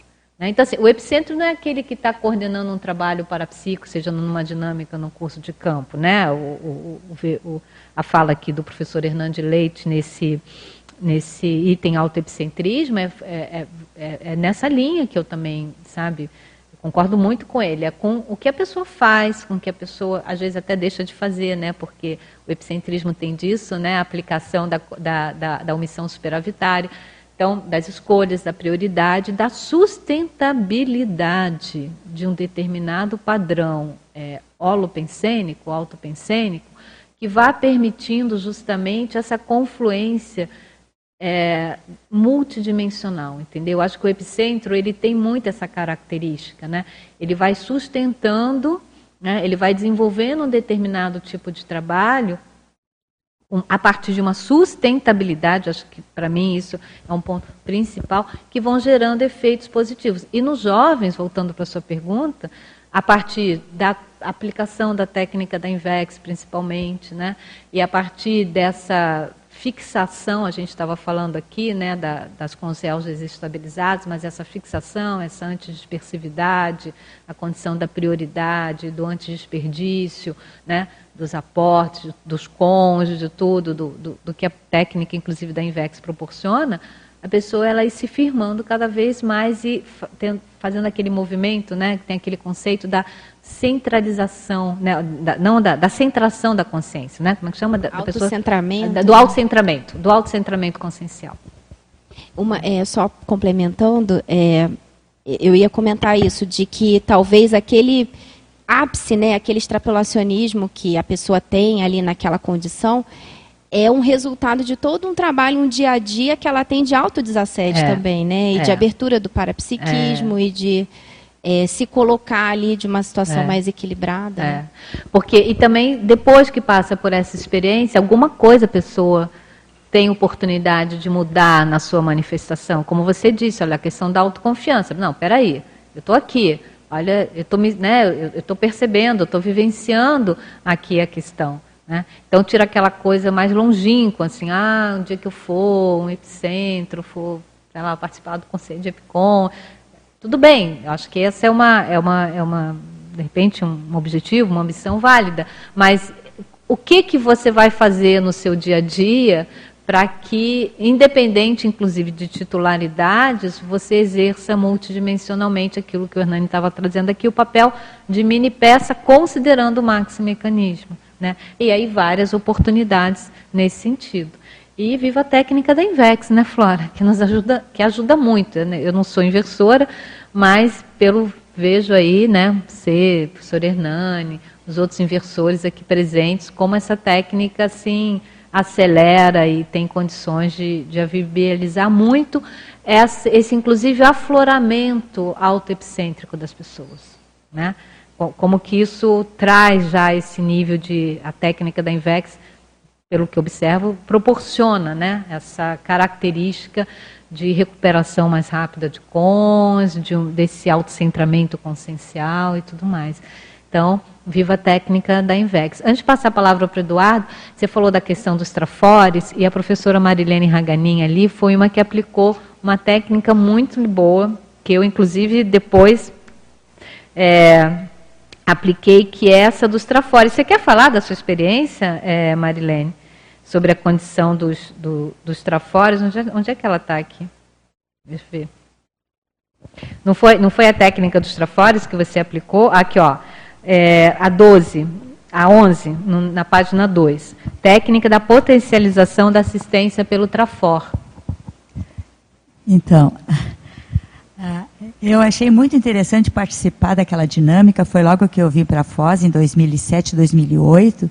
E eu me lembro que cada participante desenvolveu uma técnica e aplicou. E foi muito rico para todo mundo, eu acho. Eu experimentei a técnica e achei muito legal e foi uma, a experiência assim para mim é, inusitada assim de ter essa inspiração de aplicar uma técnica que eu me achava totalmente incapaz disso naquela época e foi muito legal. Muito bom. Eu não cheguei a apresentar artigo, mas eu fiz uma compilação dos dados naquela época e a gente teve uma reunião, não me lembro do grupo lá e eu cheguei a apresentar os resultados. Mas eu acho a experiência muito rica e muito boa para todo mundo que participa. É, muito bom. E a sua técnica dessa interassistencialidade pelo Trafor é muito boa. De vez em quando eu utilizo essa técnica, Marilene. Eu pego essa técnica emprestada e eu mesmo utilizo. A gente já utilizou né, em outros momentos ali da, da própria da dinâmica da paradireitologia, porque tem muita convergência. Né? A paradireitologia está relacionada com a mega traforologia multidimensional. Né? Vamos lá, então. Primeiro, parabéns, Cris, pelo paper. É, eu queria contribuir antes, quando estava o debate sobre o extrapolacionismo. Né? É, muitas vezes, como já foi comentado, a gente fica muito, querendo ficar muito em cima disso, mas acaba não se atentando aos pequenos sinais que a gente vai tendo. Né? As pequenas coisas são negligenciadas e quer ir direto para o grande. Né? Então, eu acho que talvez é, o caminho é você ir se atentando a esses sinais, para sinais, para depois ter acesso a isso, né? E eu lembro que a eh, questão de parapsiquismo, você comentou em alguma outra tua apresentação que um dos lugares que você mais desenvolveu foi em filas, em cartórios, cartório, em bancos, bancos, né? Então, às vezes a gente fica pensando só em ambientes otimizados que nós estamos aqui, mas muitas vezes a coisa vem de fora para poder ser utilizada, né? É. Então era só essa essa questão que eu queria. É, obrigada.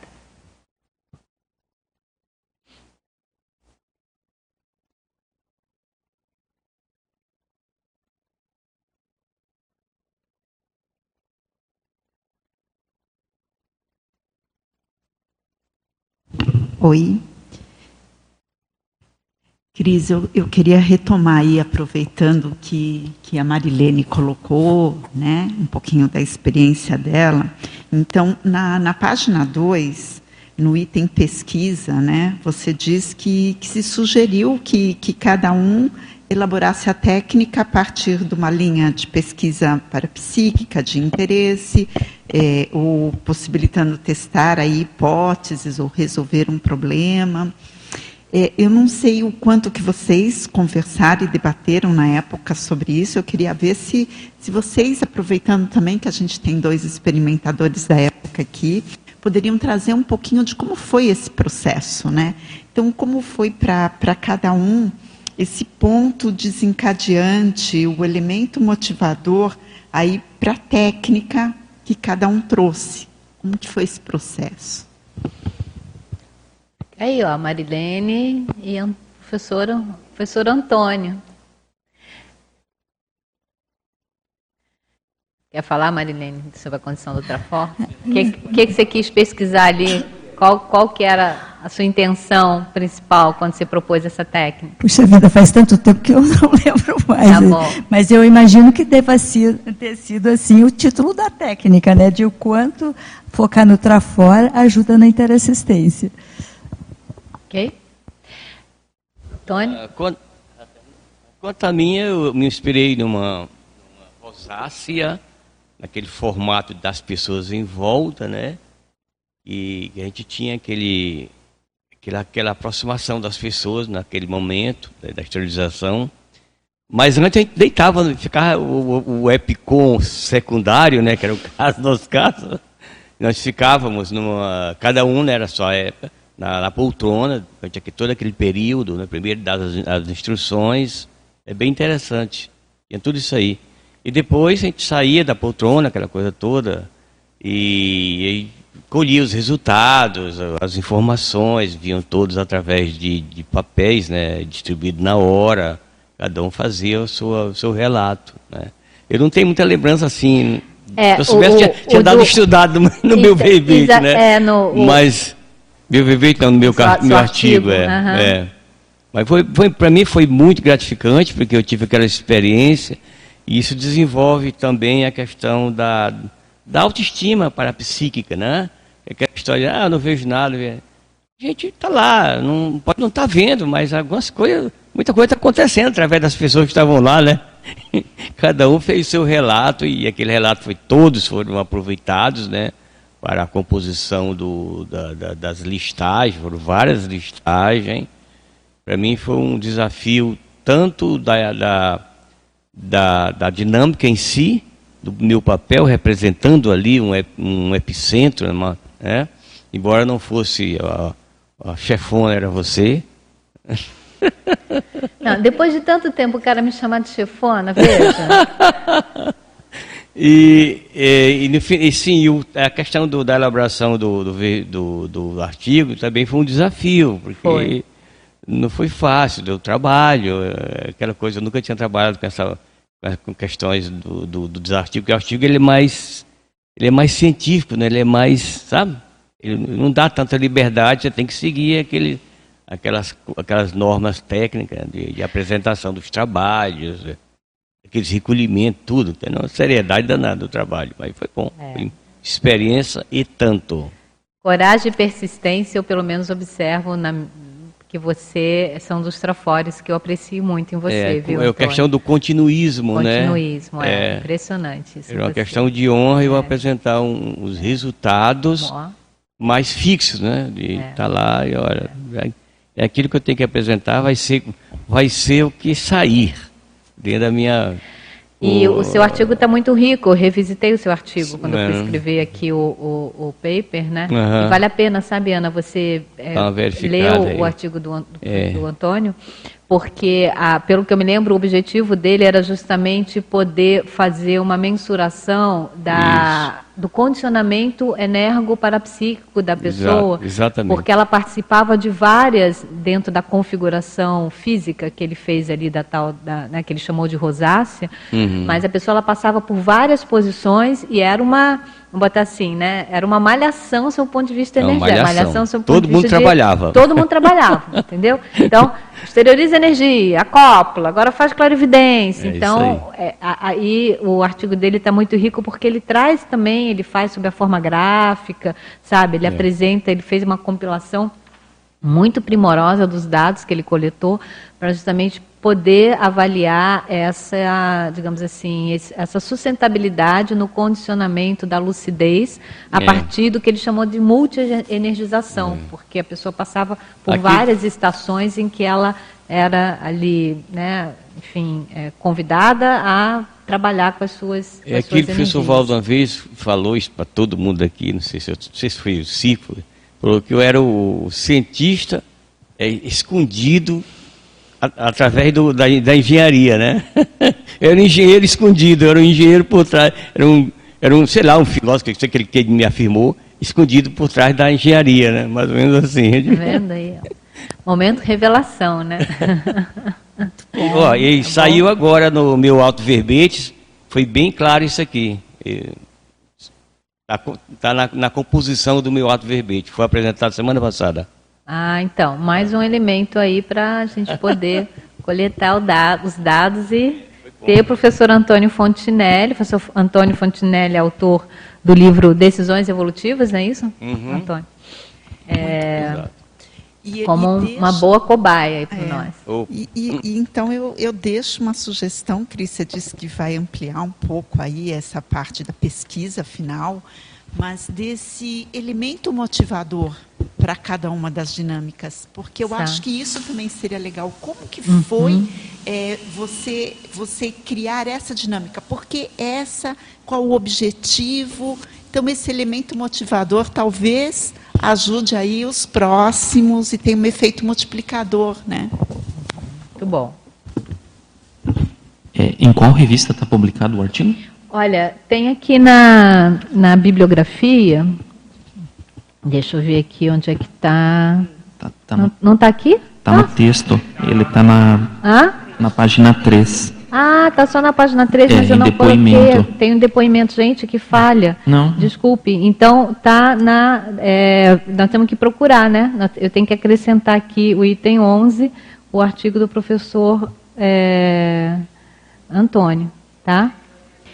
Mas, olha, eu vou te dizer onde é que está. Está numa, numa revista que fala justamente da, da quarta jornada de parapercepciologia, na edição da revista Consciência, dedicada à quarta jornada de parapercepciologia e segundo fórum de pesquisas das dinâmicas parapsíquicas, tá? O artigo dele é Análise das parapercepções na técnica da multienergização interassistencial. Foi uma falha minha, realmente. Eu citei, mas acabei que não incorporei aqui na bibliografia. Antônio, minhas desculpas anteci- já antecipadas, não, minhas desculpas por essa falha, mas vocês procurando na revista Mas Consciência... eu achei que fosse desnecessário, objetivo- já que eu estava dentro do, do, do, do, do material, não precisava. Não, mas eu tinha, eu Precisava repetir. precisava, eu precisava referenciar, inclusive, aqui na bibliografia. Viu? É só colocar no Google o nome do artigo que já aparece. É. Eu já baixei aqui. Já baixou? Já. Ah, então ótimo. Indo também no ICGE, vocês têm ali o repositório de artigos científicos, vocês podem procurar, tá bem? Mas foi ótimo vocês terem lembrado aí. Hernani, por favor, vou, vou fazer uma, um- uma correção e encaminho a versão, tá? Com a, com, a, com a retificação aqui. Tudo bem? Temos perguntas, Hernani? Tem. É, vê se falta pouco tempo aqui, mas vê se dá para responder pelo menos essas duas últimas aqui, tá? Tá. Uma do Geraldo e uma da Terezinha. Então, primeiro aqui do Geraldo Matos Guedes. É, ele pediu para você ampliar lá na primeira página, não, na primeira não, na segunda página, aquelas 16 técnicas. Ele pede para você ampliar a 1 e a 12. Não, a, a 2 e a 12, desculpa. É, então, Geraldo, não, não, não consigo fazer isso para você, porque essa técnica foram as técnicas que foram propostas pelos participantes do experimento, né, pelos epicons experimentadores, tá? Então, essa técnica do circuito com sim evoluciólogo, eu posso até dizer aqui, no meu artigo tem, deixa eu ver se eu tenho aqui quem que apresentou, foi o professor Rinaldo Nishimura, inclusive, né? Que hoje está voluntariando na Ectolab, Epicen- é, né, um dos responsáveis ali pela DIP. Até eu convidei, mas ele estava eh, impossibilitado do trabalho. Eu não saberia exatamente como que é a técnica, tá? E a, a outra qual que é, Nani? A 12. A 12, né? A técnica projetiva. Não, Através da clarividência da, viajora. da clarividência viajoura, foi proposta pela professora Rosa Ramalho, tá? E tanto o professor Rinaldo como a professora Rosa, eles levaram a termo as suas duas técnicas, ou seja, eles completaram, eles apresentaram as oito semanas. Talvez, infelizmente, eles não tenham publicado né, nada a respeito, mas eu sugiro você depois entrar em contato com eles, se eles tiverem ainda a memória né, de como foi, ele pode te explicar melhor. Tá? Mas eu acho que a técnica projetiva através da clarividência viajoura, penso que a ideia era justamente ter usado o recurso da clarividência viajoura como um elemento né, de, de, enfim, de, de, de propulsão né, da da, da, da projeção consciente. Agora, esse circuito com sim evoluciólogo, a gente tem que conversar com o professor Rinaldo para saber, mas é uma boa ideia essa aí, né? Agora a pergunta da Marilu. Ei, Maria. Ela pede para você comentar ali na- no último parágrafo da primeira página lá da contextualização. Ela pede para você falar um pouco sobre é, A pergunta dela: Na sua opinião, já estamos usufruindo da companhia de epicons evoluciólogos? Ela diz: Eu penso que sim. E ela pede para você comentar também a frase enfática. Olha, Marilux, eu não sei se nós estamos. Eu não. Como é que eu vou falar isso, né, para você? Eu acho que essa condição assim de quem é, é autodesperto, né, quem é evoluciólogo, é, eu penso que nessa, nesse primeiro momento, né, nessa condição assim de novamente, né, de nessa hipótese de intermissivistas primevos, né, nós estamos adentrando aqui as ideias da conscienciologia, pelo menos a maioria de nós, essa, né, a proposta que se colocou. É, eu acho que esse, essa autoassunção é muito mais para a própria pessoa, né? E, e, e, e, o que que ela faz, a responsabilidade, vamos falar agora aqui em termos de para-direito o para-dever que isso traz. Quais são os para-deveres decorrentes dessa autopercepção, dessa autoassunção de um determinado patamar evolutivo, seja ele qual for, né? E como que esses para-deveres estão sendo exercidos, né? Quais que são os resultados, quais são os, os efeitos da manifestação da consciência nesse sentido. É, pelo, se que se propõe a nível de evoluciólogo, é, o evoluciólogo é aquele que, aquela consciência, né, que a partir principalmente do seu exemplarismo, ou a partir, às vezes, de uma atuação mais pontual, até, até mais específica, né? Tem é, propostas que se fala de evoluciólogo, apesar dele lidar com grupos, mas às vezes ele vai ter uma especialidade, vai ter um foco mais específico de atuação, né? ele vai justamente podendo é, fazer as orientações, as sugestões. Eu me lembro muito bem, eu não me lembro se eu li isso, eu devo ter lido, né? Porque tudo que é de importante está escrito, tá, gente? Tudo que é importante em termos de conscienciologia, no meu ponto de vista, está tudo escrito. Só tem que saber ler e, e procurar, né?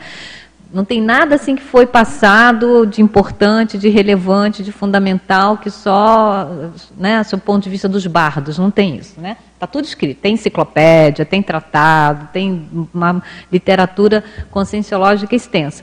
Mas eu, eu me lembro de ter lido, então, isso de que muitas vezes o evoluciólogo ele vai ser aquela pessoa que vai ter uma visão de conjunto, mas ele vai ter uma, uma, digamos assim, uma intervenção pontual em uma determinada questão, que a reverberação daquela é, intervenção, daquela intervenção no sentido de sugestão, né, vai ter um efeito grupal, né? Então você veja, é uma cosmovisão com uma uma convergência a nível de solucionática, por exemplo, ou de sugestão, e que esse, o efeito disso vai reverberar para o grupo. Tá? Então, vamos observar, né? Vamos ver aí quem que está próximo da gente. E a frase enfática, eu acho que é um resumo, né, Marilux, da, justamente dessa proposta dessa técnica, né? Partir que cada um aplique em si mesmo essa autoexperimentação epicêntrica, né? É, essa sustentação, novamente, eu, eu, eu, eu, advogo, advogo no sentido de que eu sustento, eu sustento né? eu, eu, eu, eu reforço muito para mim essa característica do epicentrismo, que é a sustentação. Então, a sustentabilidade de ter um holopensene desassediador e interassistencial. Engasguei aqui. Desassediador e interassistencial. Né? Porque não basta desassediar. Então, é, a interassistência ela tem um resultado mais profícuo a partir do desassédio que é feito. Então, primeiro, muitas vezes é necessário fazer um nível de desassédio, seja a nível bioenergético, seja a nível mental somático, para que aí então a interassistência ela tenha um efeito mais específico, né? ou tenha um efeito que atenda a necessidade do assistido. Não é isso? Então, essa sustentação desse holopensene desestadiador interassistencial, junto com essa pesquisa, o cientificismo conscienciológico, as reflexões, as variáveis, o propósito, a observação, sem observação não tem ciência, não é isso, Robson? Então, nós temos que ter o senso de observação, saber como que nós vamos observar, o que, que nós vamos coletar. Eu acho que esse é um resumo da técnica, que por isso que está aqui na frase enfática. Tá bem? Acho que precisa ligar. Talvez na complementação da, da, da frase aí, a questão do follow-up, né? Do follow-up. Follow-up, interação. Isso. E não adianta nada você desassediar, esquecer a pessoa. É. A pessoa cai novamente no buraco lá. Então, É. aí, É aquele polinômio né, da interassistencialidade, né? É, o acolhimento, exatamente. orientação, encam... é que é o encaminhamento, encaminhamento, né? Traduzindo e para o, o, para o e o follow-up. Perfeito. Obrigada aí pela contribuição. Então, podemos encerrar, né? Podemos encerrar, Hernani? Já está na Sim, hora? Já está Então na tá. hora. Passou um pouquinho. É, você encerra ou eu encerro? Não, só despedir. É, a gente só despedir. quer, só Então, vou dar as gente. pontuações finais. Tá bom. Então, muito obrigada a todos pela participação, principalmente aqueles que eh, participaram da técnica anteriormente. Vocês, não sei, né? Penso que vocês vão estar motivados aí para participar da técnica no próximo ano, na Semana da Paradireitologia. Eh, meus agradecimentos à equipe de revisão, professora Yara Suassuna, professora eh, Gisele Salles, nosso grande mediador aqui e amparador intrafísico, professor Hernani também a equipe de transmissão, a monitoria desse evento. Obrigada a vocês que nos acompanharam, participaram com perguntas. Tenham um ótimo final de semana e até a próxima. Professor Hernani? Agradecemos a professora Cristina e a todos que participaram. Hoje nós tivemos eh, 204 acessos, 43 espectadores simultâneos e 14 presentes aqui no tertuliário. Na próxima semana nós teremos o tema extrapolacionismo e teleguiamento. Ó, que bom, tá vendo? Professor Sequência. Roberto Laime. Sequência, não percam, É. olha só a Até a semana que vem. Obrigado a todos.